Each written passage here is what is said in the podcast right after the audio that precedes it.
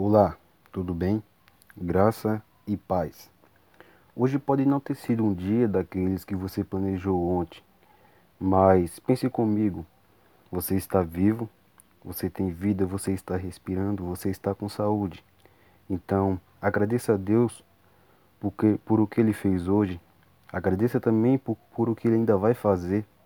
Entregue o seu dia da manhã nas mãos de Deus, que Ele cuidará de tudo. Aprenda a ser grato a Deus por tudo, nos mínimos detalhes.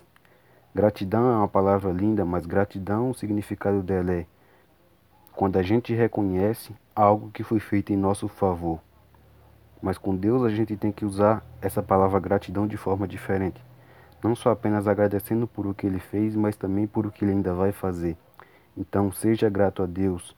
Seja grato a Deus por a misericórdia dele em nossas vidas e em sua vida, principalmente. Seja grato a Deus por o pão de cada dia. Seja grato a Deus por a sua vida.